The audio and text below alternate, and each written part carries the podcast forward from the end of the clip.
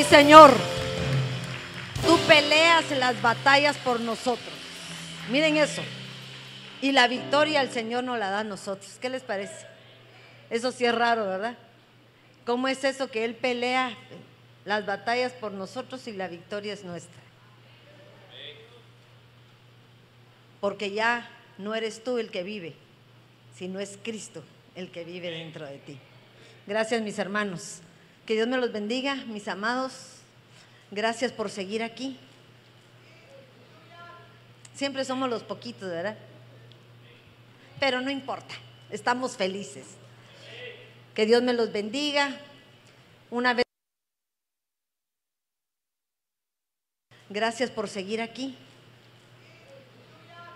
Siempre somos los poquitos, ¿verdad? Pero no importa, estamos felices. Que Dios me los bendiga. Una vez.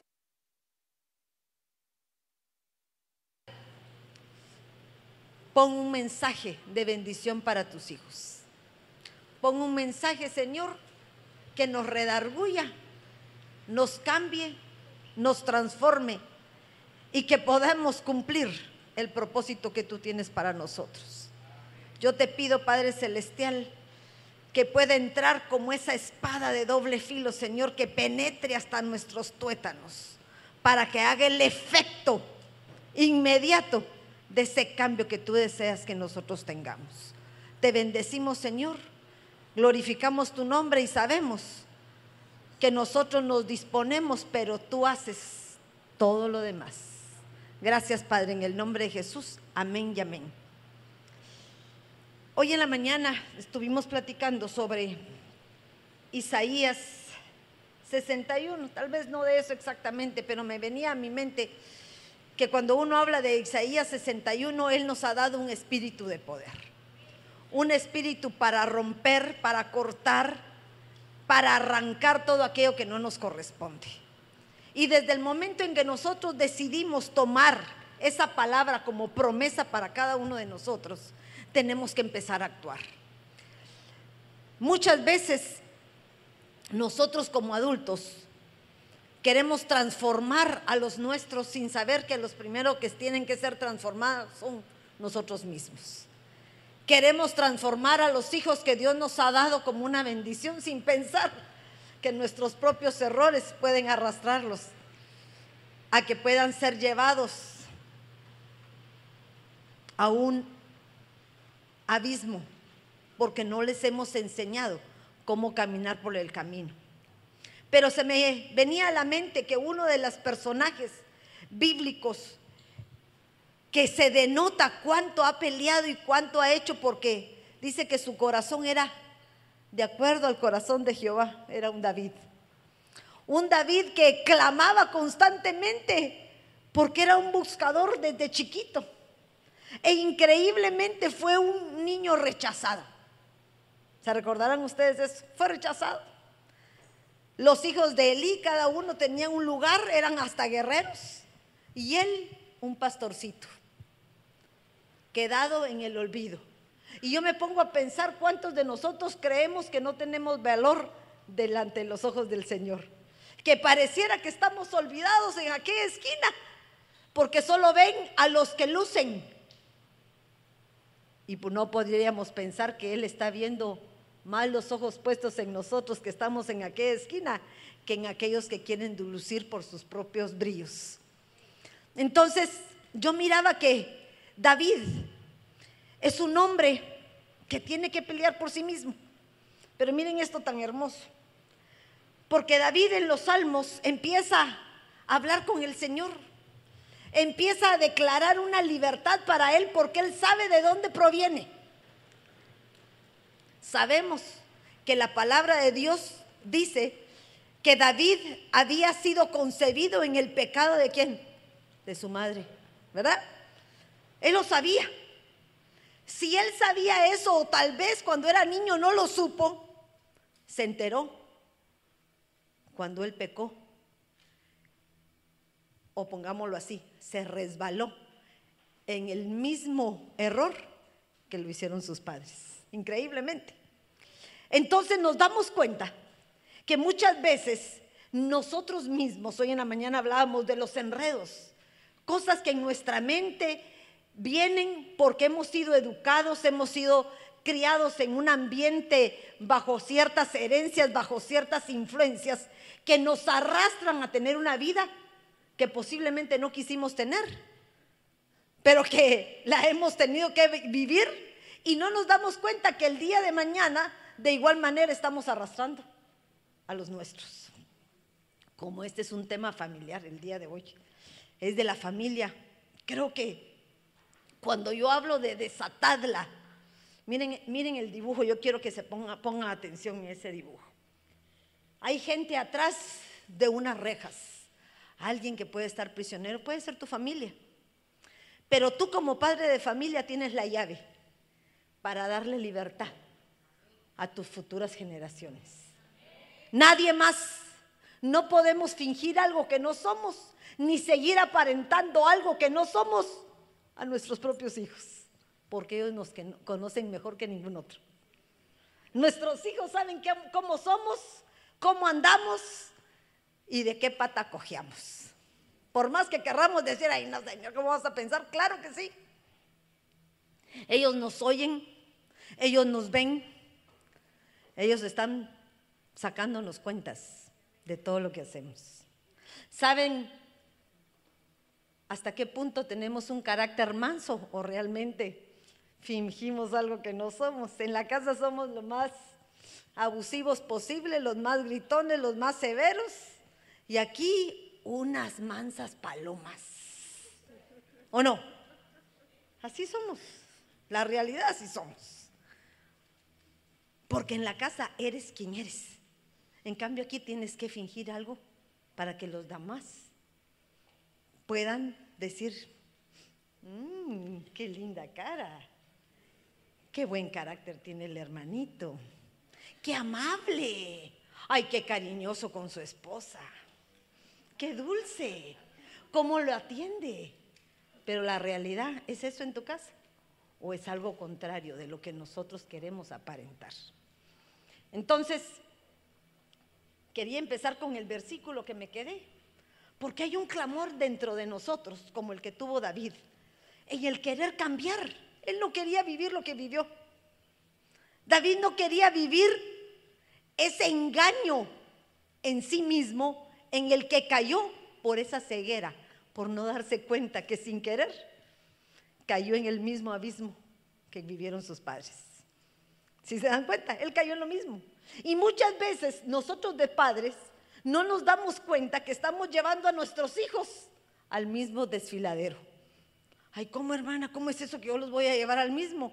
Porque estamos repitiendo las mismas acciones que repitieron nuestros padres. Sin querer, los hacemos. Sin querer vemos a mi hijo o a mi hija y digo, este es igual a mí. Y en lugar de ayudarlo, porque ahora podrías ayudarte a ti mismo, ¿qué haces? Lo rechazas. Rechazamos lo que se parece a nosotros. Rechazamos lo que se parece a nosotros. Ves en rebeldía en tu hijo o en tu hija y dices, está igualita a mí, oh, pero esta no se lo voy a pasar por alto. Sí, pero ¿cómo te hubiese gustado que a ti te hubieran tratado? ¿Cómo te hubiese gustado? Porque muchas veces cuando somos padres queremos imitar lo que hicieron nuestros padres, sin saber que ellos también cometieron errores. Y volvemos otra vez a hacer lo mismo. Entonces me encantaba porque en el Salmo 86, 10 dice, vuélvete hacia mí, tenme piedad, da tu poder a tu siervo. Él quería un poder, pero ¿cuál era el poder que quería? Esa, la benevolencia de Jehová, de su misericordia, porque estaba pasando un problema un problema garrafal. Se había cegado y había cometido un errorazo. Muchos de nosotros hemos cometido aquellos errores que cada vez que te recuerdas dices, Señor, ¿a qué horas metí las patas? Porque cuando las metes no te das cuenta. Estás ciego. La ceguera nos hace actuar de una manera inadecuada. Pero miren lo que Él pide salva al hijo de tu sierva. El hijo de su sierva, ¿quién era? su esposa, la mujer que ella amaba, que iba a tener un hijo. ¿Por quién clamas hoy tú? ¿Clamas por ti o porque lo que viene atrás de ti? Yo clamo por lo que viene atrás de mí. Porque yo ya pasé. Yo ya fui probado. Yo ya conozco al Señor. Yo ya voy caminando y lo que tengo que ir arreglando lo camino en el camino, lo arreglo en el camino. Pero ¿y a mis hijos? ¿Será que me van a tener como guianza todo el tiempo? ¿O será que vamos a tener que volver, volver a vivir los mismos errores que nosotros cometimos? Porque nunca nos damos cuenta que los errores se repiten si no se pone un aviso de alerta. Mamá divorciada, mamá abandonada, hija o nieta que pase por lo mismo. Renunciamos y reprendemos. Pero se da si no hay advertencia, si no hay cambio. Hija abusada, madre abusada, a veces abuela abusada. ¿Y por qué, hermana? Porque hay un viajero de parte del adversario que siempre quiere volver a atrapar tus siguientes generaciones. Miren esto. Salva al hijo de tu sierva cuando él reconoció su error, sabiendo que lo que venía era el fruto de su iniquidad. Miren eso. Porque el hijo que tuvo con Betsabé, el que el Señor se llevó, era el fruto de su pecado. Y el Señor se lo cobró. Ahora, ¿sería justo de parte de Dios? No, pero creo que era la ofrenda para que aún Betsabé hubiera podido entender y lograr un cambio de madre hacia el siguiente hijo que tuvo. Porque cuando tuvo a Salomón, su forma de pensar fue diferente. Oye, hijo mío, no olvides la instrucción de tu padre ni la enseñanza de tu madre. Quiere decir que aprendió. Aprendieron a ser papá y mamá. Él no tuvo mamá y papá que le enseñara. Él estuvo en el campo solito, peleando con leones, con osos y con sus ovejitas. ¿Que ¿Qué le podían enseñar? Cosas salvajes. A mí se me imagina cosas salvajes, porque aprendió de lo salvaje. Pero mire, salva al hijo de tu sierva. Pero lo salvó el Señor, no. No lo salvó. Pero miren esto, cuando él se da cuenta de todo esto, ya en el Salmo 116, un poquito más adelante, dice, ay Señor, ciertamente yo soy tu siervo, ciertamente yo entiendo tus designios, ciertamente entiendo por qué estoy pasando lo que estoy pasando. Siervo tuyo soy, hijo de tu sierva, en donde tú desataste mis ataduras. Miren eso gracias a lo que le pasó. Porque podríamos decir, es un mal. ¿Quién diría que perder un hijo es bonito? No hay nombre para eso. Pero pongámosle no como una muerte literal, pero como una muerte espiritual. Aquellos que perdemos hijos porque no están en el mismo pensar de nosotros. ¿Qué no queremos hacer para que ellos vuelvan en sí? ¿Qué no queremos hacer para que ellos tengan el razonamiento que ahora tú y yo ya tenemos? porque entendemos el propósito del Señor. Pero el Señor tiene un trato para con ellos. Un trato que los va a traer porque tienen que morir para que puedan dar fruto. La semilla que cae a tierra tiene que estar muerta para que en su momento pueda fructificar. Entonces miren esto, hijo de tu sierva, tú desataste mis ataduras. ¿Cómo las desató? cuando reconoció el pecado en el que había caído. Nadie puede ser libre de sus ataduras si no reconoce de qué pata cojea. No podemos reconocerlo. Si tú sigues ocultando tu forma de vida como que es extraordinaria, pero la realidad no lo es, tarde o temprano eso va a arrastrar a los tuyos.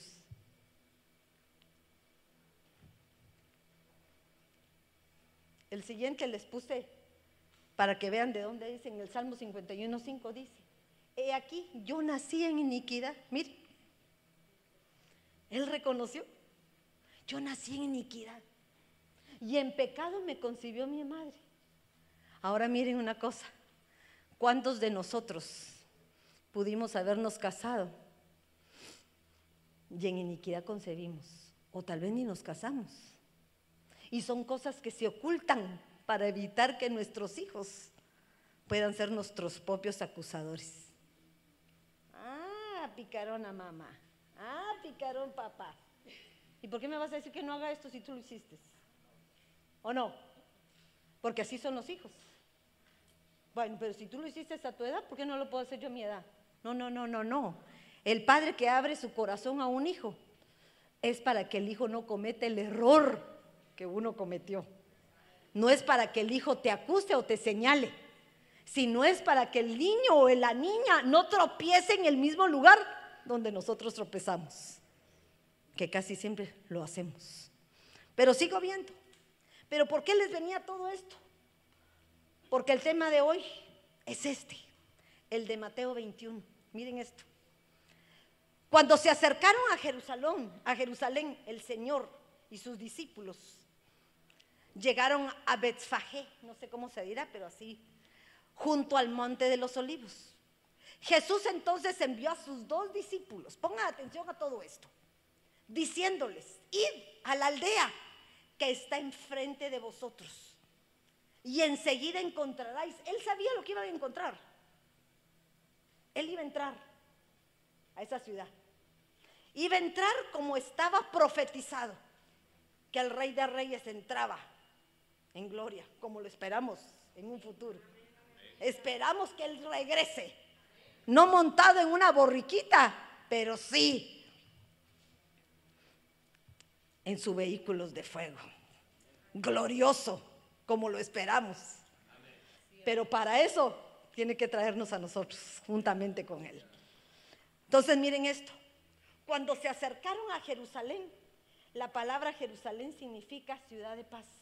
Cuando se acercaron a la ciudad de paz, llegaron a lo irrevocable ¿Cuál era la palabra? Voy a recordarme. Dice que Betzaje significa indeclinable. ¿Saben ustedes qué es indeclinable? Cuando ustedes declinan una ley, ¿qué quiere decir? La quitan. Pero indeclinable quiere decir que por más que hagan, no lo van a lograr. Entonces, cuando se acercaron a Jerusalén y llegaron a esta ciudad indeclinable que lo que estaba escrito tenía que ser. Lo que se había profetizado iba a ser hecho una realidad. Junto al monte de los olivos. Jesús entonces envió a dos discípulos. Miren, qué casualidad, a dos. ¿Por qué dos? Porque la palabra de Dios cuando habla de dos cosas nos habla de un testimonio. Y el testimonio que él estaba tratando de trasladar era que lo que iba a suceder era un hecho. Algo que tenía que suceder. ¿Por qué? Porque él necesitaba al asno y al pollino. Diciéndoles, id a la aldea que está enfrente de vosotros y enseguida encontraráis, miren qué encontró, un asna atada y un pollino con ella. Desatarla y traérmelos. Ahora miren, cuando ustedes tienen un animalito, un perrito, una gallina, un conejito, ¿qué es lo que pudieran tener? Un patito, una pata, va, pongámosle así. Si la patita se mueve para este lado, ¿cómo van los patitos? Todos van para este. Si el perrito se va para allá, los perritos van siguiendo. O sea, que lo que les estoy tratando de decir, que sus hijos van a seguir el camino que ustedes le marquen. Ellos van a caminar como ustedes. Sos enojada, entonces estén por seguro que los que vienen atrás de ti van a venir con un carácter que ya quisieras quitártelos. Si sos tímida, igual va a ser. Si permites que te hagan de todo, igual van a ser tus hijos. Porque ellos están siguiendo el camino que tú les estás marcando. Por eso era necesario desatar primero a la madre. Porque al desatarla implica, la hago libre para qué? Para que su pollino sea también libre. Si tú y yo no somos libres, difícilmente los nuestros van a poder lograr la libertad que queremos. Ay, pero hermana, ¿pero de qué los voy a libertar? De todo aquello malo que traemos. Muchos de nosotros, perdónenme, no reconocemos de lo que somos capaces. Traemos bajezas mayores de lo que uno piensa. Y lo malo es que no nos damos cuenta que los únicos que heredan todo lo malo nuestro son lo que más amamos, lo que más amamos. No nos damos cuenta. Ahorita se me venía a la mente que ahorita que ya pasaron los años, Débora y Daniel a veces me cuentan cuánto bullying les hacían en la escuela. Y yo ni cuenta me di. Dije yo, qué madre más bárbara. Nunca pude ir a dar la cara por ellos. ¿Cómo es eso? ¿Y cuántos de nosotros, sabiendo que nuestros hijos tienen un cambio de personalidad, no hacemos nada por ayudar o aún por preguntar qué es lo que les pasa? ¿Por qué estás brincona? ¿Por qué estás callada? ¿Por qué estás encerrada? ¿Por qué no quieres hablar con nadie? ¿Por qué te veo con los ojos llorosos? ¿Por qué veo que ahora te me pones de tú a tú? ¿Qué es lo que hay en su corazón que tú y yo todavía no conocemos? ¿No será que está viviendo cosas que por estar tú o yo ocupadas no le ponemos la atención de vida? ¿Cómo voy a desatar al pollino? Daniel hablaba el viernes y decía que el pollino iba a servir para extenderle los mantos, los ministerios, los propósitos, los dones que el Señor tenía para los nuestros. Y nosotros lo vemos. A veces nuestros hijos son los desatados y los padres son los atados. ¿O no? Los hijos están adorando aquí enfrente y nosotros apenas nos podemos medio mover. ¿Cómo es eso? ¿Cómo es eso? Ah, ya mi niño está cantando, ya mi niño está tocando, ya aquel está metido, que lo veo metido hasta la coronilla. Pero yo no puedo traerlo a, la, a las clases. Yo no puedo traerlo a la administración de esto porque no tengo tiempo, tengo que trabajar. Ay, no puedo, es mucho tiempo, me ocupa yo tengo que hacer algo. Sí, pero ese algo lo vas a querer el día de mañana para tu favor. Mi hijito anda a la iglesia. No, mamá, ahorita no tengo tiempo. Lo que hoy no puedes hacer por ellos, mañana lo vas a llorar porque no lo hiciste. Y nos pasa a todos, porque son errores que se plasman en nuestras generaciones por hábitos de conducta que nosotros heredamos. Pero miren, encontraráis un asna atada y un pollito, un pollino. Cuando hablo de pollino se me imagina pollito, pero no es pochito, si lo se le dice así al, porque es así como cariñosito. Desatadla y traédmelos. Pero miren esto. Esto sucedió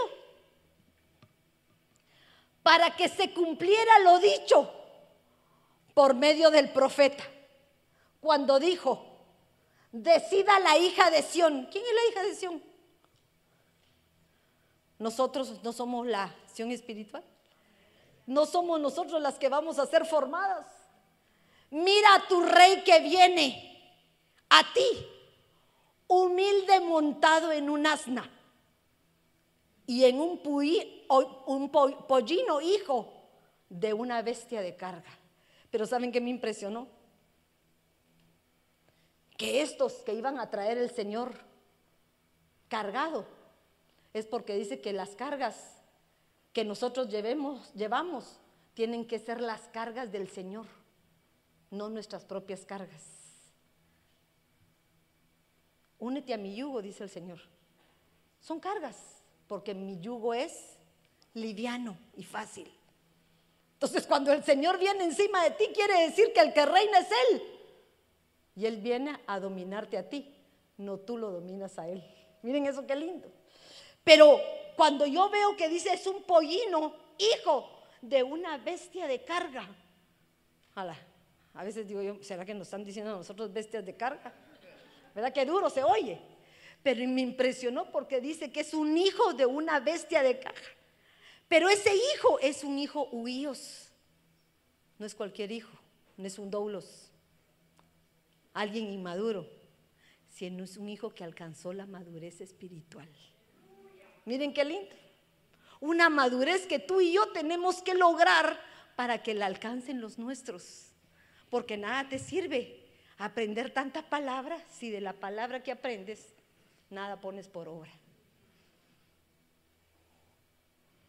Pero muchos, muchos en las palabras nos hablan de todo esto. Porque el Señor confirma esto cuando en el año de la recuperación, ¿se recordarán? Dice que se mandó un espíritu, el espíritu de Elías. El espíritu de Elías es un espíritu restaurador. ¿Para qué? para volver el corazón de los padres hacia los hijos. Póngame atención. Lo primero que tenemos que hacer para lograr entrar correctamente es que tu corazón de hijo regrese al Padre. Para que después tus hijos regresen a ti. No puede ser contrario. No puedes esperar que tus hijos se reconcilien contigo si tú no te has reconciliado con tu Padre. Él hará volver el corazón de los padres hacia los hijos y el corazón de los hijos hacia los padres. No sea que venga yo y hiera la tierra con maldición. ¿Por qué? Porque el que no honra a su padre atrae maldición a su vida. Pero inmediatamente en Lucas, miren lo que dice, para hacer volver el corazón de los padres hacia los hijos y a los desobedientes. Miren cómo nos conoce el Señor. Y a los desobedientes a la actitud de justos. ¿Pero por qué a la actitud de justos? Porque tú y yo hemos sido justificados por Cristo Jesús. Nos ha dado la oportunidad de cambiar. Y si no cambiamos, entonces esa promesa no es para ti ni para mí.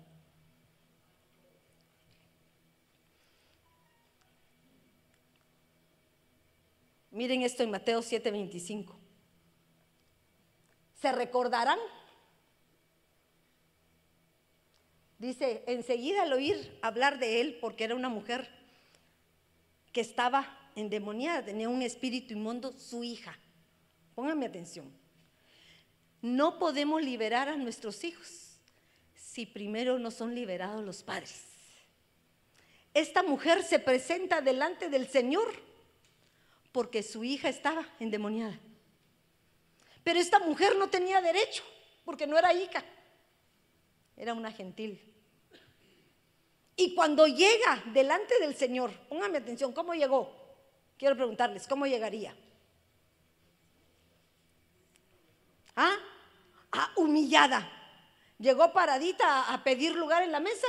No, debe haber llegado arrastrada. Muchas veces el Señor nos está pidiendo una humillación para poder vencer nuestro orgullo.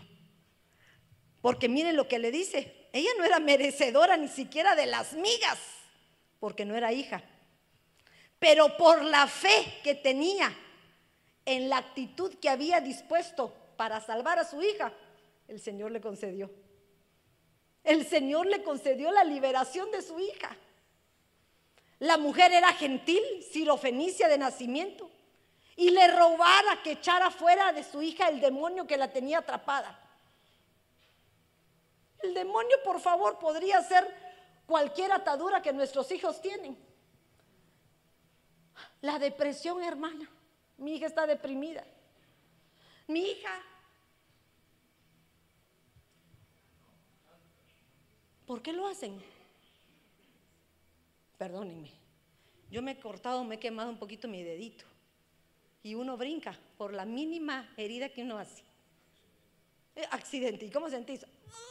Que el dedo se te cae. Y no es tanto. Yo digo, ¿cómo hay niñas que puedan cortarse una, dos, tres, cuatro, cinco, seis, siete? Y lo único que te están diciendo es, auxilio, necesito ayuda. Auxilio. No me siento valorada. Auxilio, ya no aguanto. Quiero morirme. ¿Qué más te puede decir eso? Pero un padre no se da cuenta que esa actitud de nuestros hijos podría ser lo que ella está viviendo en su casa. Tus constantes peleas, tus irresponsabilidades. Y hablo, no solo a ustedes, a mí también, que no nos damos cuenta porque nos preocupamos por mantener las apariencias o por suplirles lo que creemos que para ellos es necesario. ¿Qué necesita mi rey? ¿Amor o dinero? Amor. Pero la madre piensa de otra manera. No, yo tengo que trabajar para darle lo que necesita. Mientras el hijo nos está pidiendo a gritos, hey, atención, aquí estoy. Uy, mírenme, aquí estoy. Aquí te sé aquí. Ahorita no, no me hagas estorbo porque necesito. ¿Qué, qué, qué, ¿Qué estás haciendo? ¿Qué estamos haciendo? ¿Así fuiste tratada tú? No repitas la historia. Porque muchas veces así fuimos tratados muchos. Pero no porque me rechazaron, yo voy a rechazar a los nuestros. Tenemos que aprender a ser equilibrados porque muchas veces el rechazo que nosotros tuvimos nos hace mantener desamor a los nuestros. Pero si tuvimos desamor, aprendamos a dar amor equilibrado, porque a veces nos vamos al extremo. Como a mí me dieron, no me dieron amor, ahora amo. Le permito a mi niño todo lo que se le dé la gana. Tampoco. Equilibrio. Dios nos manda regalos y esos regalos están en nuestras manos. Ninguno de los que estamos aquí, ni uno, tenemos un mal regalo de parte de Dios. Todos son lindos. ¿O no? Por favor, ustedes declaren lo que quieren para sus hijos. Yo quiero siervos del Señor, adoradores en espíritu y en verdad. ¿Verdad? Eso es lo que yo quiero. Que veamos lo contrario, es lo que el enemigo quiere marcar en ellos. Pero tú sigues declarando, no, la bendición para ellos. A pesar de que se vea lo contrario.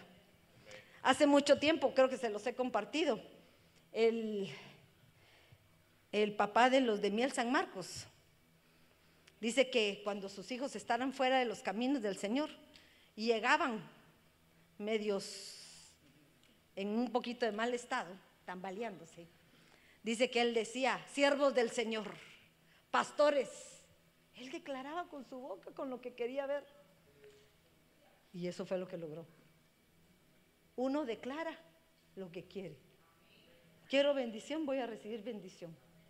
Por eso dice que tu palabra tiene poder, porque tiene poder para bendición o para destrucción. Eso es lo que tenemos que hacer. Pero miren esa mujer, y él le decía, deja que primero los hijos se sacien. Quiere decir, ni siquiera te quería tomarle en cuenta. Aguántate. Eso es como aquellas que tienen necesidad y conmigo les digo, un momentito. Hay unos que se esperan, pero hay otros que dicen, me voy, no quiero aguantar tanto tiempo. Otro día, cuando tenga más tiempecito, no voy a tener tiempecito. el tiempo que te da la oportunidad el Señor es ya no para mañana. El tiempo para ser libre es hoy, no mañana. Y miren lo que dice, pues no está bien tomar el pan de los hijos y echarlo a los perrillos. Miren qué humillación. ¿Qué le dijo ahí el Señor? Que era un perrillo. No vales nada delante de mí. ¿O no? ¿No le dijo eso? Piensen. ¿Sí se lo dijo o no? Te esperas porque no te toca. Le toca que a mí me dicen algo así, perdón, me ofenden. ¿No te ofendería? A mí me ofendería. Pero ella respondió y dijo, es cierto, Señor, pero aún los perrillos debajo de la mesa, miren dónde estaba esa mujer, debajo de la mesa en un estado de humillación, porque lo que quería rescatar era a su hijo. ¿Quién no se humilla hasta lo sumo por su hijo? Yo hago lo que sea. Lo que sea. Porque primero son ellos que mi propia vida. Después del Señor, por supuesto. Pero para defenderlos creo que me... No sé qué haría. Y a veces siento que no fui nada protectora con los míos. Eso que los llevaba, los traía, los volvía, no sé, para acá. Todavía, viejotos, viejotes están mis hijos y, ¿dónde estás? ¿Qué estás haciendo? Ya venís, ten cuidado, maneja despacio. Ya son grandotes. Pero no deja uno de ser papá, jamás en su vida, porque lo que deseas es lo mejor para ellos, lo mejor. Y él le dijo, por esta respuesta, miren esto, por esta respuesta, vete y el demonio de tu hijo ha salido. Por tu fe has logrado lo que viniste a reclamar. Por tu fe, por tu perseverancia, por tu humillación, el Señor te va a dar lo que te corresponde. Y para mí es la vida de nuestros hijos. ¿Cómo se llamaba la concubina de Saúl? ¿Se recuerdan? Rispa. Fíjense esto. Rispa era una mujer, era su concubina, ¿sí, verdad? Va. Y habían destruido a toda la descendencia de Saúl. Se los echaron a todos.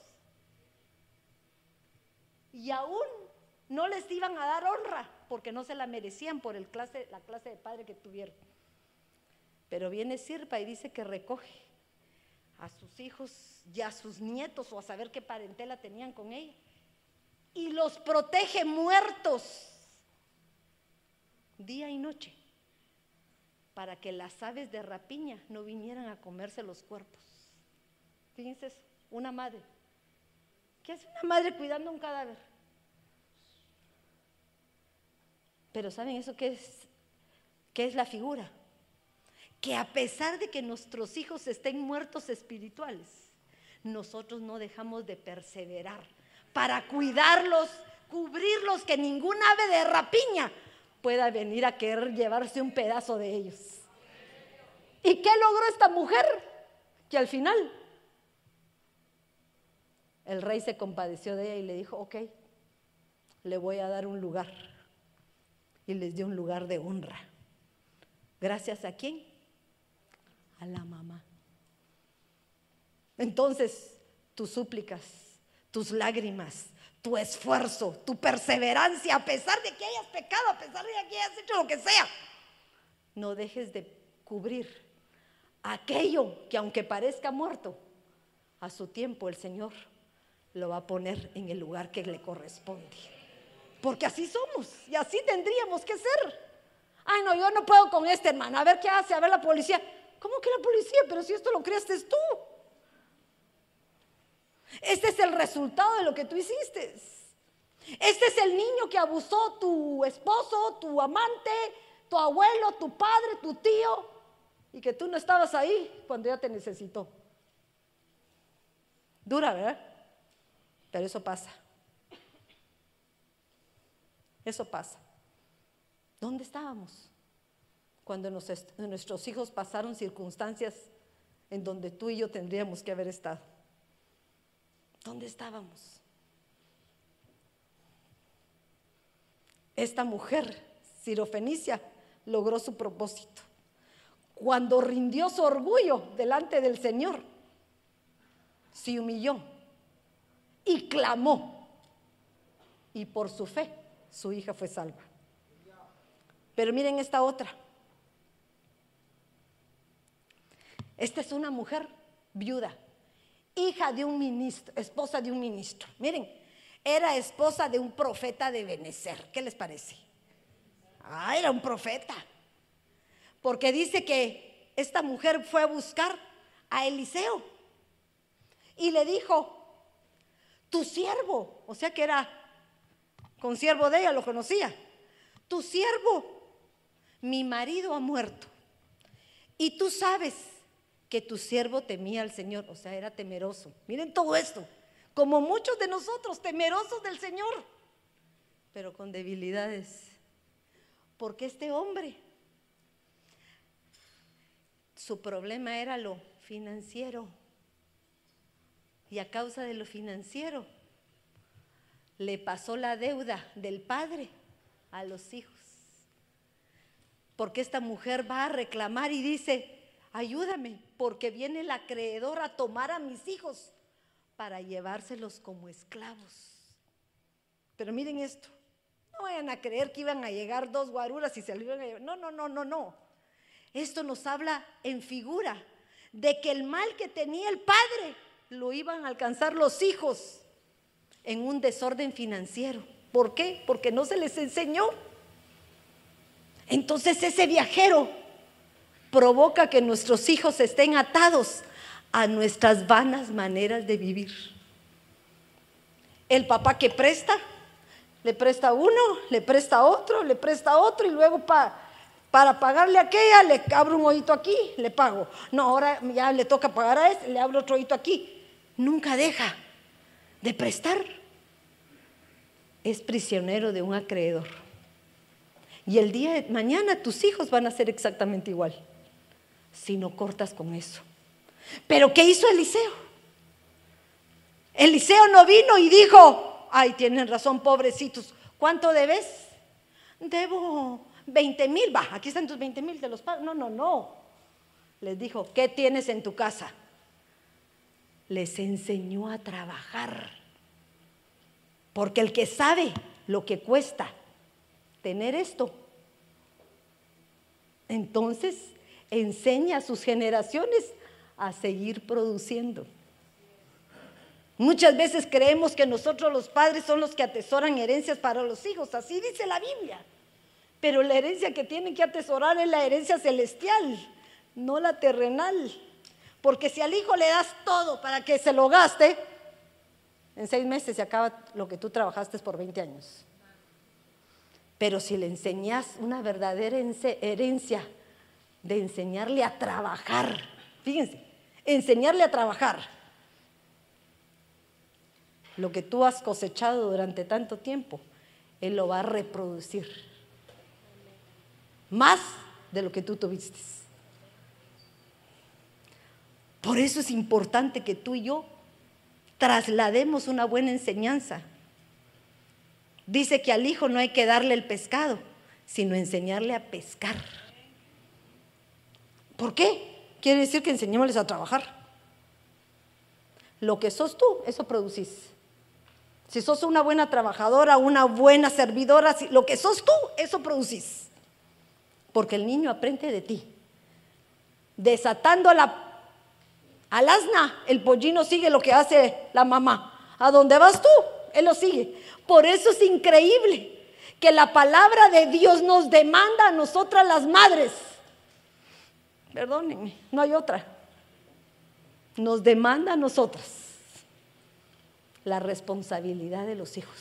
A la hermana no sea injusta y el papá al papá le dicen, instruye al niño. La instrucción es la orden y la madre le enseña a que la ejecute. ¿Cómo así, hermana? Te voy a enseñar a hacer la cama, a que hagan la cama, patojos. Ordenen su cuarto. Ordenen su cuarto. Doblen su ropa. Lo, lo único que no hacen los patojos. ¿Qué hace la mamá? yo te voy a ayudar. Pero ¿cómo, hermana? ¿Cómo doblo la ropa? Enseñas a doblar. No, mejor ni solo estiremos las chamarras. Miren eso, así son los patojos. ¿Para qué voy a doblar las chamarras si ahí me voy a acostar en la noche? Dirán, ¿verdad? Porque así es la nueva moda. La nueva moda. No, enseñémosles cómo se hacen las cosas. Insignificancias de doblar la ropa, estirar la cama, ponerle sábanas, el cobertor y todo para que se vea bonito el lugar donde te vas a acostar. Pero eso no lo hacemos. Se nos olvidan esos detalles que nos enseñaron. Pero ¿qué es lo que nos está diciendo aquí? Enseñémosle. Porque después lo que tú no enseñaste se te va a ser demandado. Lo que nosotros no enseñamos. Esta mujer fue liberada cuando el profeta, profeta le enseñó a sus hijos. Y miren inmediatamente lo que dice el profeta. Después de ir a recoger el aceite y la, y la harina, cierren la puerta de atrás. Quiere decir, no dejen ninguna puerta abierta para que no se vuelva a repetir la misma historia. Tenemos que aprender a cerrar atrás de nosotros los malos hábitos.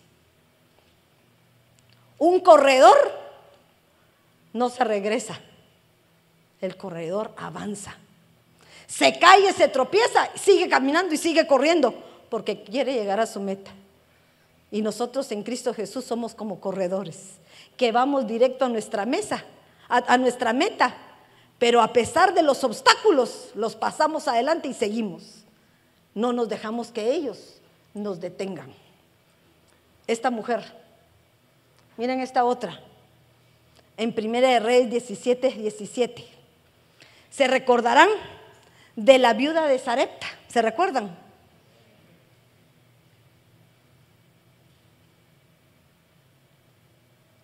Esta mujer es una mujer, fíjense esto, que ella les, él le salvó la vida a su hijo, primero.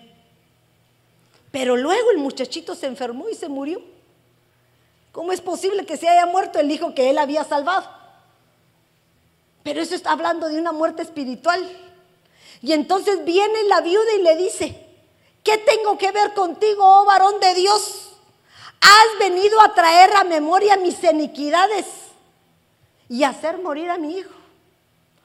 ¿Qué fue lo que provocó la muerte de su hijo? Los pecados que ella tenía. Imagínense eso. Los pecados porque ella se recordó. ¿Por qué traes a memoria mis iniquidades? Quiere decir, tenía que ponerse a cuentas con el Señor. Porque este niño vivió. Pero cuando ella se recordó que tenía que hacer algo por ese niño, que en este momento estaba muerto. Muchos de nuestros hijos están muertos espiritualmente. Y es necesario que tú y yo seamos desatados de todos aquellos pecados y aquellas iniquidades que hemos cometido, que muchas veces por vergüenza no hemos podido declarar para que puedan ser libres los nuestros. Desatando al asna, desatamos al pollino. ¿Para qué? Para que nos convirtamos en hijos maduros que puedan cargar al Señor en su venida. Miren eso, qué hermoso. Pero cada cosa, porque hay muchos, hay muchos que si nos damos cuenta, empiezan a, tener problemas. Miren esto, este, este, versículo me encanta. Porque la palabra nos dice que el Señor busca adoradores en espíritu y en verdad. Y miren la promesa que le hacen a Judá. El cetro no se apartará de Judá. O sea, el cetro quiere decir la autoridad. Ni de entre sus pies el bastón de mando. La alabanza. El que es un genuino adorador tiene poder, tiene autoridad. Los que están aquí arriba son atacados, porque si no están firmes, el enemigo los bota. Hasta que llegue el verdadero rey. O sea que mientras alcancemos la estatura y venga el Señor, Él empieza a normarnos para mantenernos y controlar aquellas áreas que necesitan nuestro propio dominio.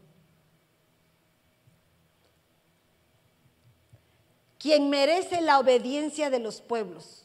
Judá, miren lo que dice. Judá amarra su asno. ¿Cómo que Judá amarra su asno? Judá, alabanza, amarras tu asno, amarras tu humanidad, amarras tus deseos, tus pasiones desenfrenadas. ¿A dónde? A la vid. Miren eso qué lindo. ¿Y quién es la vid? Cristo. ¿Para qué? ¿Para qué? Y las crías de sus asnos a la mejor cepa. Lava su ropa. Miren eso. ¿De qué lo lava? De vino, pero ahí no es el vino que nos provoca gozo, porque sí, pero eso está hablando de la sangre de Cristo. La lava constantemente para poder ser limpio. Y su manto es la sangre de las uvas. De igual manera como Jacob se convirtió en un suplantador con las vestiduras de su hermano. De igual manera nosotros utilizamos las vestiduras del Señor para que su sangre nos cubra de todo pecado porque ya fuimos justificados por Él. Dios hace cosas maravillosas. ¿Por qué ese eres tú yo? eso somos nosotros. ¿A qué vamos a llegar allá con el Padre? A servir en la casa a componer las sillas, a hacer de comer. No, dice que allá vamos a cantar, adorar al Padre. Entonces, ¿qué es lo que necesita el Padre? Adoradores. Por eso a Judá le ha dado el cetro. Quiere decir la autoridad. Ustedes tienen la autoridad. Ustedes tienen la autoridad de llevar a este pueblo hasta el limbo, hasta arriba, o dejarlo que caiga hasta abajo. Miren eso, es una responsabilidad. Por eso tenemos que recordar que el altar es santo. Y como una previa, puede ser que hayan muchos pecadores aquí enfrente, arriba. Puede ser. Pero no lo sabemos. Porque no estamos en la casa de cada uno viendo qué están haciendo. No. Si hay algo malo en aquellos que están arriba, el Señor los va a exponer. Y cuando son expuestos, ¿qué hace el Señor? Les mete una patadita, los baja y los manda a disciplina.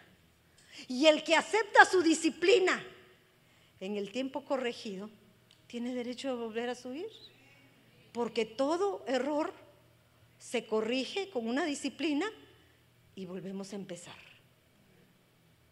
No juzguemos. No sabemos qué hay ahí arriba y no sabemos qué hay aquí abajo. Ay, es que el pastor no sabe que aquella se está abrazando con el otro allá afuera. ¿Y por qué no venís a decírmelo? Ay, no, no, yo no quiero problemas, hermana. Mírense que qué fácil somos. Pero quiero recordarles que hechor y consentidor pagan por igual. No, yo no quiero problemas, pero si tú sabes algo y no lo decís, esa sangre corre por tu cuenta. ¿O no? ¿No dice la palabra así?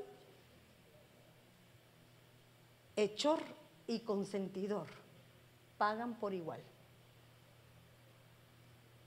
Entonces, no nos hagamos de la boca chiquita cuando hay que advertir. Si ves algo indebido, más vale que prevengamos, exhortemos, chica, te estoy viendo muy cerca de aquel niño, eh, como muy apegadita, muy abrazadita, ¿qué estás haciendo? No, no, hermana, es que me estaba ayudando. Ah, ok, ok, ok. Para, que sepas que tengo los ojos puestos en ti. Eso. Cuando ustedes ven algo que no es, háganles así, ¿ven? Te estamos viendo. Y si no lo ves tú, lo ve el Señor. Y en su momento se descubre. Cuidemos nuestros actos, cuidemos nuestras obras delante de otros, porque no es nada más declarar lo que queremos ser, sino es demostrarlo con nuestro testimonio. Miren esto. Esto es lo que nosotros vamos a llegar a hacer. Si nosotros nos mantenemos. Porque ahí está la promesa, que seamos adoradores en espíritu en verdad. Dice Juan, Juan 4:23, pero la hora viene y la hora es. ¿Estamos a punto, sí o no, de que venga el Señor? Estamos a punto. Cuando los verdaderos, oigan esto, los verdaderos adoradores, los verdaderos, o sea que hay falsos, hay falsos. Cuando los verdaderos adoradores adorarán al Padre en espíritu y en verdad, porque ciertamente a los tales el Padre busca que le adoren. Entonces, ¿qué está buscando él? Adoradores. Si te da vergüenza adorar aquí abajo, ten por seguro que no te van a poner ahí arriba. Porque a eso vas a... Aquí estamos en práctica.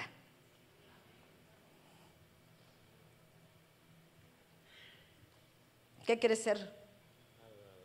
Adorador. Pero en la vida literal, ¿qué quieres ser? Sincero. ¿Qué te gustaría ser? ¿Quieres ser mm, un doctor? ¿Quieres ser un licenciado? ¿Quieres ser un contador? ¿Qué quieres ser? ¿Qué te gustaría ser? Un contratista. Fíjense. Pues. Pero para tener que ser un contratista, tiene que pegarse a alguien que sepa lo mismo, porque lo tiene que practicar y ponerlo por obra primero para que él pueda realizar su propio negocio. Ahora yo quiero llegar a ser adorador y aquí en mi práctica no lo hago, ¿cómo voy a llegarlo a ser ahí arriba?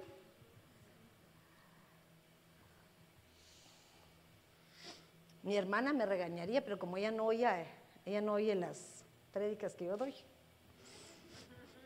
Las dos somos maestras. Y a mí la letra de maestra me salía perfecta, redondita. ¿Cómo era esa? La script, script era. La, no, la cursiva es la de carta, digamos. Pero la script era que era redonda. La de molde, va. A mí me salía bella. Me sale hasta la fecha redondita. Pero mi hermana tenía una letra pésima, garabatos. Vale, si esa letra es que no la logro cambiar. No tenía letra de maestra, nunca lo logró. Su letra era fatal, que ni de doctora, creo yo. Pero el punto, es, lo que quiero decirles es que el que trae el don, lo ejercita. Pero el que no quiere ejercitarlo, se queda y se conforma con lo que tiene. ¿Cómo se moldea la letra? Ah, muy bien, con óvalos. Óvalos. La mano. Uno, dos, tres, cuatro. Le harábamos agilidad a tu muñeca. La ejercitábamos. Yo me recuerdo que mis hijos tenían una letra preciosa. Solo empezaron a crecer, hicieron pulgas. Todos y pulguitas, garabatitos. Pero les enseñé bien. Nada de borrar tareas, nada de borrar. Quitaba el borrador de lápiz. Miren cómo era de mala. Le quitaba el borrador y decía, no borrador. Falla en una plana, la volvemos a hacer. la no seas así, mamá, la vuelve a hacer. Y le repetía una y otra y otra. Porque las cosas se quedan cuando uno las repite. Entonces, ¿qué está esperando el Señor que repitas y pongas por práctica? Que seas un adorador. No es posible que ahora tus hijos sean los adoradores y nosotros los observadores. ¿Qué les parece? ¿Qué les parece? Nosotros ni apenas hasta vergüenza nos da y aquellos están brincoteando, haciendo los mates y nosotros nos avergüenza. ¿Por qué? ¿Por qué? si los que tendríamos que dar el ejemplo somos nosotros. ¿Quiénes más en la Biblia liberaron a sus hijos? Una madre que no es notada, la madre de Daniel. pero por sus frutos os conoceréis, dice. Y Daniel era un fruto de bendición de sus padres. Mire, una madre liberada, hijos libres, con autoridad. Que el día de mañana los conozcan. Hijo de Sonia. Me recuerdo cuando era chiquitío. ¿Y ahora dónde estás de pastor? Amén. Yo quiero eso. Yo lo que decreté para mis hijos es lo que espero ver a un futuro. Porque lo que uno decreta y lo que uno confiesa con su boca es lo que se hace una realidad. No nos olvidemos de eso. Por tanto, dice Santiago, ya ahorita termino, someteos a Dios y resistid pues al diablo y él huirá de vosotros. Resistir no quiere decir que salgan ustedes huyendo primero, no, resistir es que te le paras enfrente y le decís, hey, momentito, tú no tenés potestad sobre mí, porque el Espíritu Santo está sobre mí. Yo creo en un Cristo que se murió en la cruz por mí. Nosotros sabemos quiénes somos, pero si tú no tienes identidad de hijo, difícilmente vas a poder declarar eso. Resistid pues al diablo y huirá de vosotros. Acercaos a Dios y Él se acercará a vosotros. Limpiad, miren todo lo que dice. Limpiad vuestras manos. Tus manos son tus obras. Limpiad tu camino, todo lo malo que has hecho. Empezá a echarle una barridita. ¿Para qué? Para que lo que ahora plasmes en tu caminar sea diferente. ¿No el Señor te da oportunidad? ¿No el Señor cambia tu vida? Claro, no la cambia. Lo que pensábamos que nunca íbamos a lograr ver, ahora lo vemos.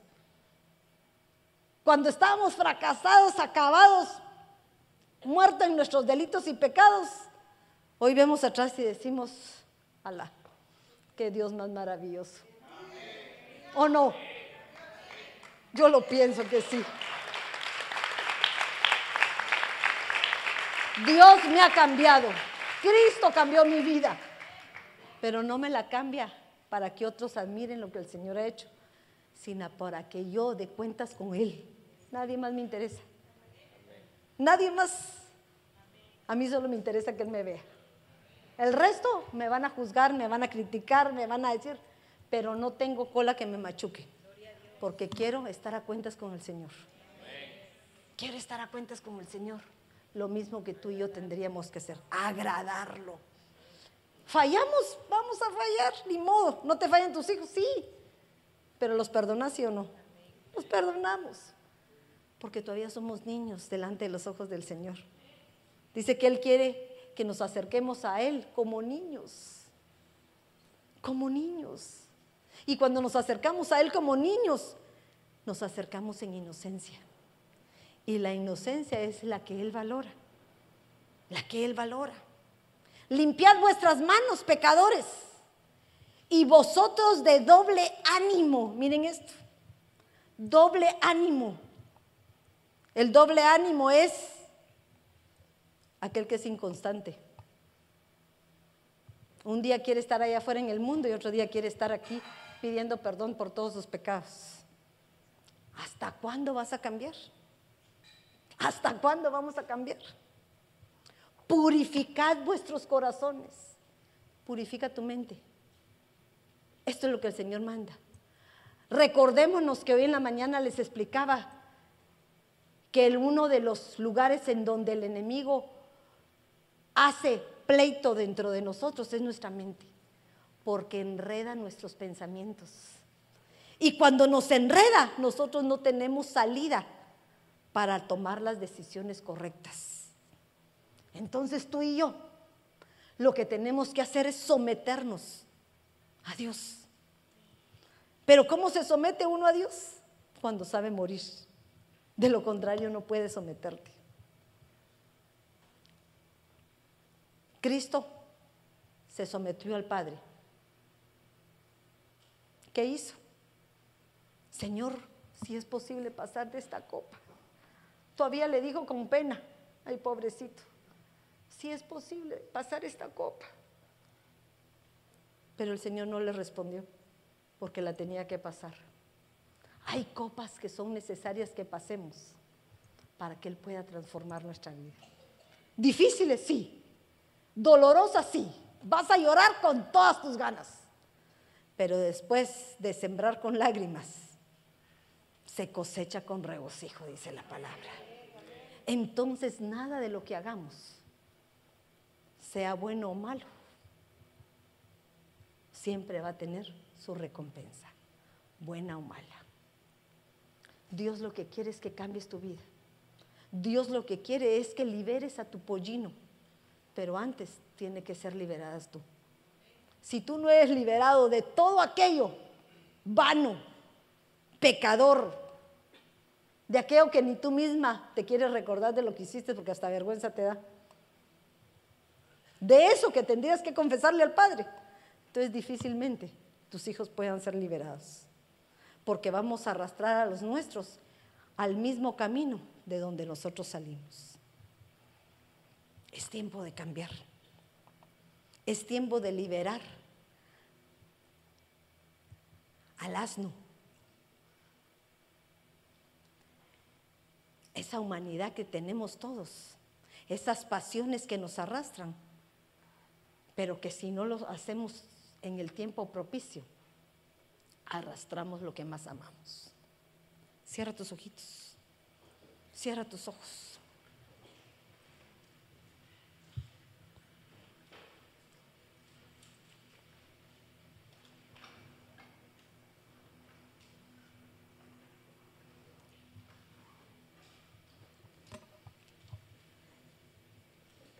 Debbie, cantaste un coro de adoración hace un ratito. No me recuerdo cuál era.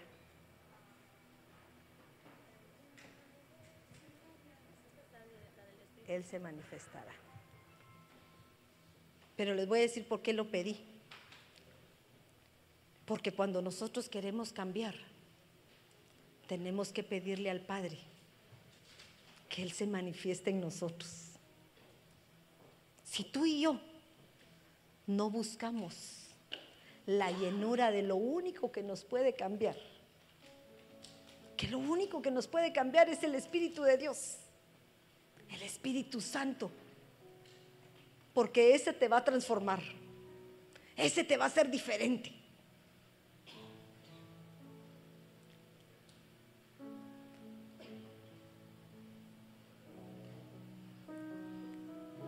Hay uno de los libertadores que el Señor menciona en la Biblia, que no se habla mucho de él. Y es un libertador que se llama Tola. Pero Tola es el Señor Jesucristo, que declara en el Salmo 22 que es un gusano delante de los ojos del, del ser humano. Pero lo hermoso de este libertador, miren esto, es que le ponen el nombre Tola porque dice que es un insecto. Que pierde sus patas cuando va a dar a luz. Y se arrastra hasta el madero para que por medio de su sangre sus crías vivan. Ahora, ese gusano primero fue el Señor, que fue clavado en el madero y dio a luz una iglesia. Dio a luz a su novia. Pero ahora te toca a ti morir y pegarte a él para que tu descendencia sea salva.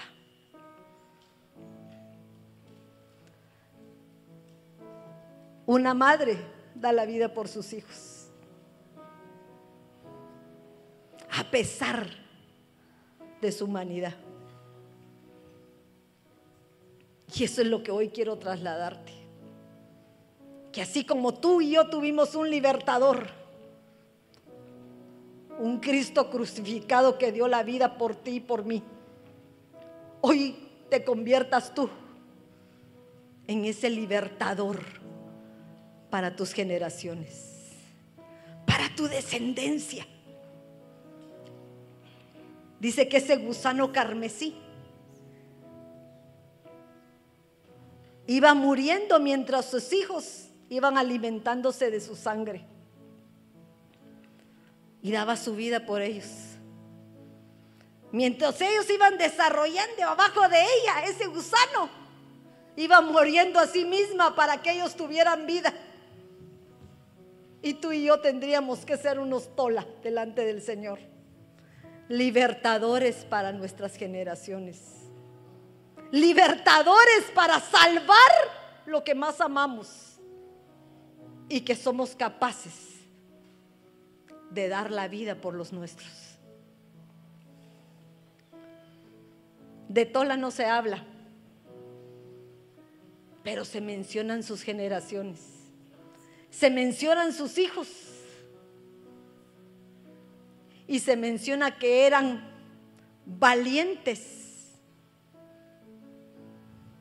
y virtuosos, eran gibores y jailes gibores, guerreros. Y eso es lo que el Señor espera que sean nuestros hijos. Guerreros que saben pelear sus batallas. Que son virtuosos porque arrancaron virtud de aquel que los llamó de las tinieblas a la luz. Y que nosotros hoy, como padres, estamos dispuestos a ser desatados. Ponte de pie, por favor.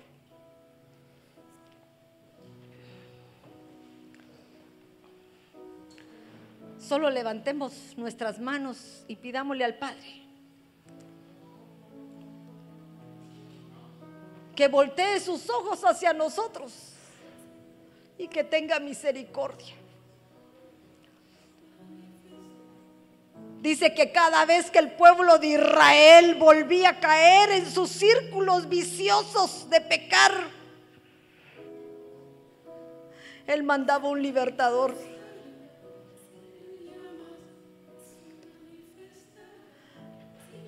Y lo único que tenemos que hacer es llamar al Señor y decirle, Padre, te necesitamos porque hemos pecado. Necesitamos que te manifiestes en nuestra vida para poder cambiar.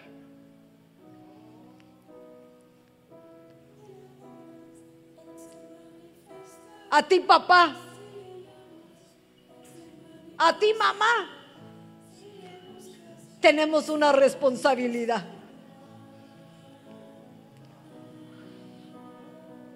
Y hoy el Señor te ha desatado a ti.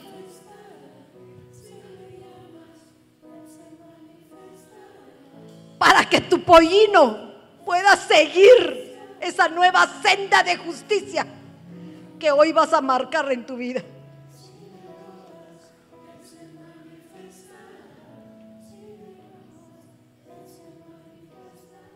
Queremos que Él se manifieste.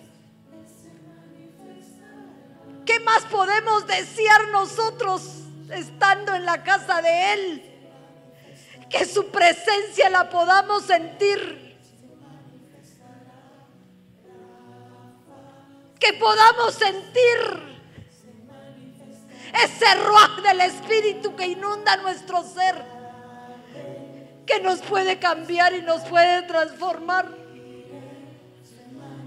Pero Él no se puede manifestar si no clamas, dice la palabra. Clama a mí. Y el pueblo clamó y Él les mandó un libertador.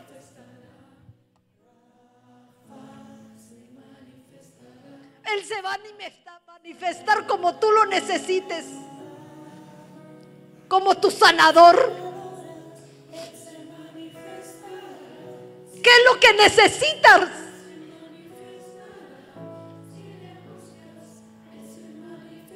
pero es necesario que lo busquemos.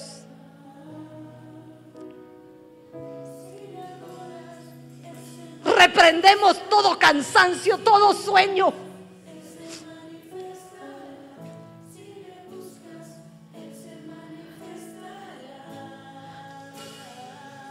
Que el Espíritu del Señor sea manifiesto en tu vida. Para que cuando hoy eleves tu voz con poder, Él responda a tu petición.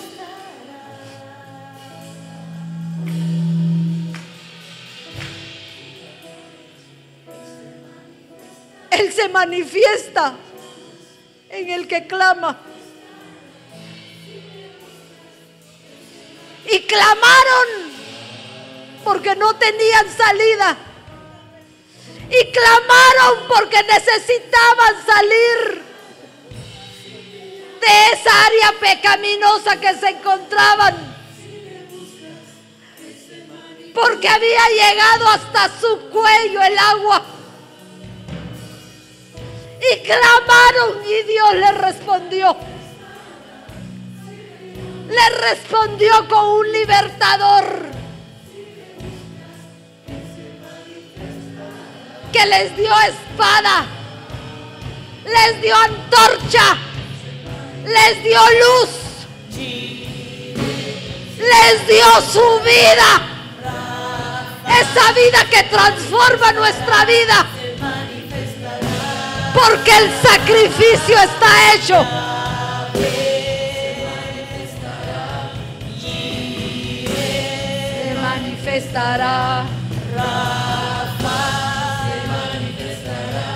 Se manifestará. Hoy venimos clamando por esa manifestación de un Dios guerrero porque queremos ser victoriosos en esta batalla que hoy enfrentamos. Más Manifestará, manifestará, se manifestará. Sí, Señor. Él se manifestará, si le llamas, Él se manifestará, si le buscas, Llámale, búscale, porque si lo buscas, si le adoras, se si le oras, si le llamas, si tienes una intimidad con Él, si le buscas, Él se manifiesta. Él se manifiesta a ti. Es tu oportunidad, si le llamas, es tu oportunidad. le buscas, Arranca de ti toda naturaleza de acomodamiento. Pídele, Señor, a ti clamamos, oh Dios.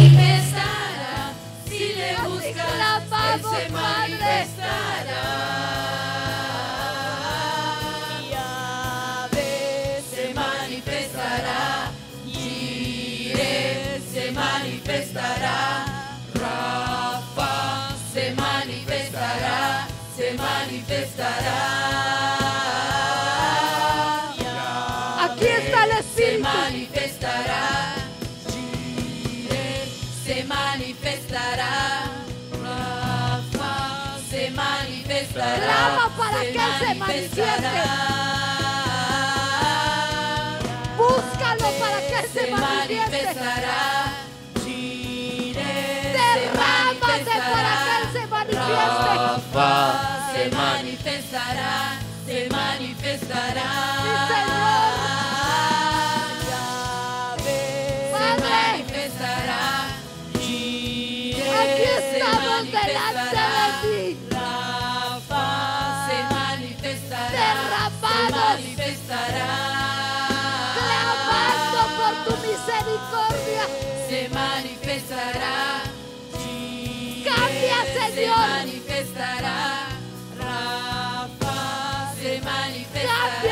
Solo tú puedes cambiar, Señor.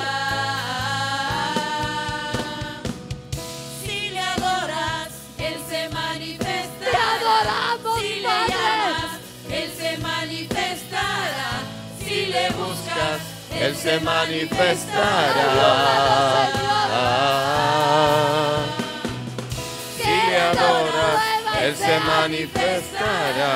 Si le llamas, él se manifestará. Si le buscas, Él se manifestará. Si le adoras, Él se manifestará.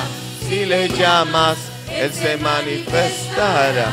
Si le buscas, Él se manifestará.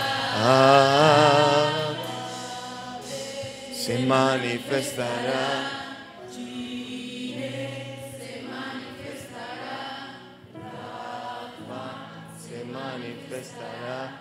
Se manifestará. Yahvé se manifestará. Jireh se manifestará. Rafa se manifestará. Se manifestará. Yahvé se manifestará. Jireh se manifestará. Rafa se manifestará. Se manifestará. Yahvé se manifestará. Jireh se manifestará. Rafa se manifestará. Se manifestará. Yahvé se manifestará. Jireh se manifestará. Rafa se manifestará. Se manifestará. Yahvé se manifestará.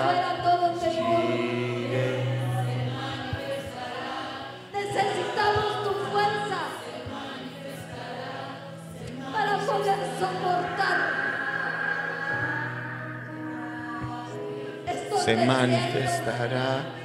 Jireh se manifestará.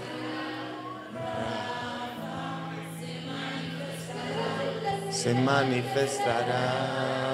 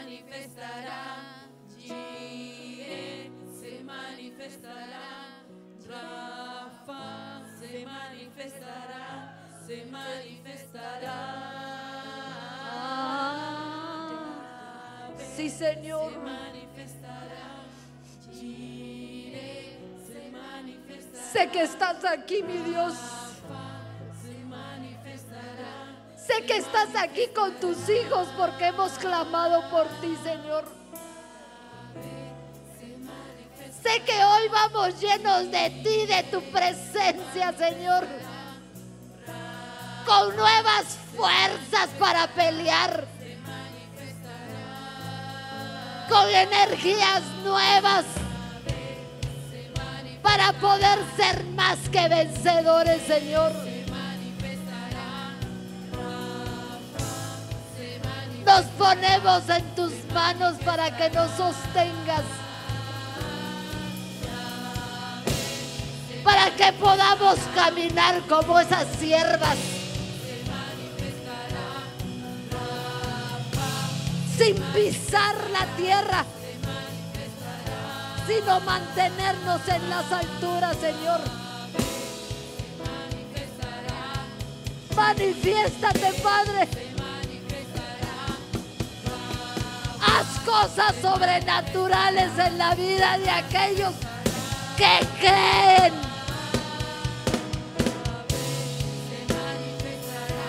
Porque la bendición que tengo para ti, dice el Señor, será la respuesta que necesitas. Hoy tus lágrimas, tu clamor que he oído ha sido oído y será respondido. Si le adoras, Él se. Será respondido, dice el Señor. Él se manifestará. Si le buscas, Él se manifestará.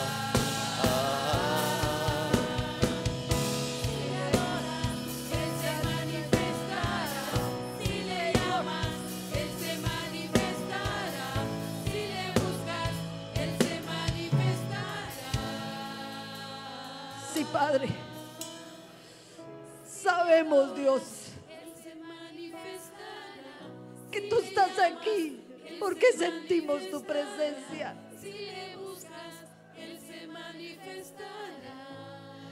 Sabemos que delante de tu altar, Padre, estamos gozosas. Llenas de ti que no queremos salir. Que este poder que hoy hemos recibido de ti, Señor, no lo llevemos a donde estemos y en cualquier lugar donde pisen nuestros pies. Que se haga un testimonio vivo de la obra que hoy tú hiciste en cada uno de nosotros. Porque hoy ha sido manifiesto en nuestras vidas. Gracias Señor. Gracias Padre. Porque tú nos das la paz, el reposo. Porque confiados estamos. Que la obra que tú comenzaste, esa la habrás de terminar. se manifestará. Gracias Señor. Gracias porque nos has dado un día lleno de tu presencia. Gracias Señor porque vas dentro de nosotros. Lo que hoy has manifestado no puede acallarse más. Tu Santo Espíritu ha recobrado vida. Tu Santo Espíritu tiene un tabernáculo donde habitar. Porque ha sido desatada el asna. Y hoy caminamos juntamente contigo, Señor. Gracias, Padre. Gracias, Señor, porque tú siempre estás. A pesar de lo que somos. Gracias, Señor, porque siempre escuchas. A pesar de la clase de hijos que somos. Gracias, Señor, por darnos este día en tu casa para que pudiéramos ser llenos de tu bendición. Llévanos con paz, llenos de tu presencia, con metas, con propósitos nuevos.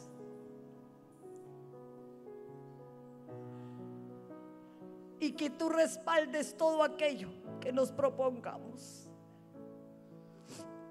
Gracias Señor. Bendecimos tu nombre. Que tu Santo Espíritu prevalezca en todo momento, en todo lugar.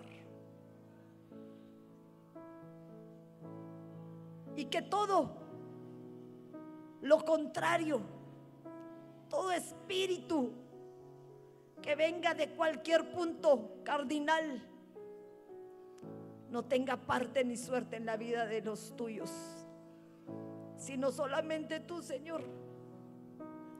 Solo tú, mi Rey. Solo tú, mi Señor. Solo tú, mi Padre. Solo tú. En el nombre de Jesús. Amén y amén.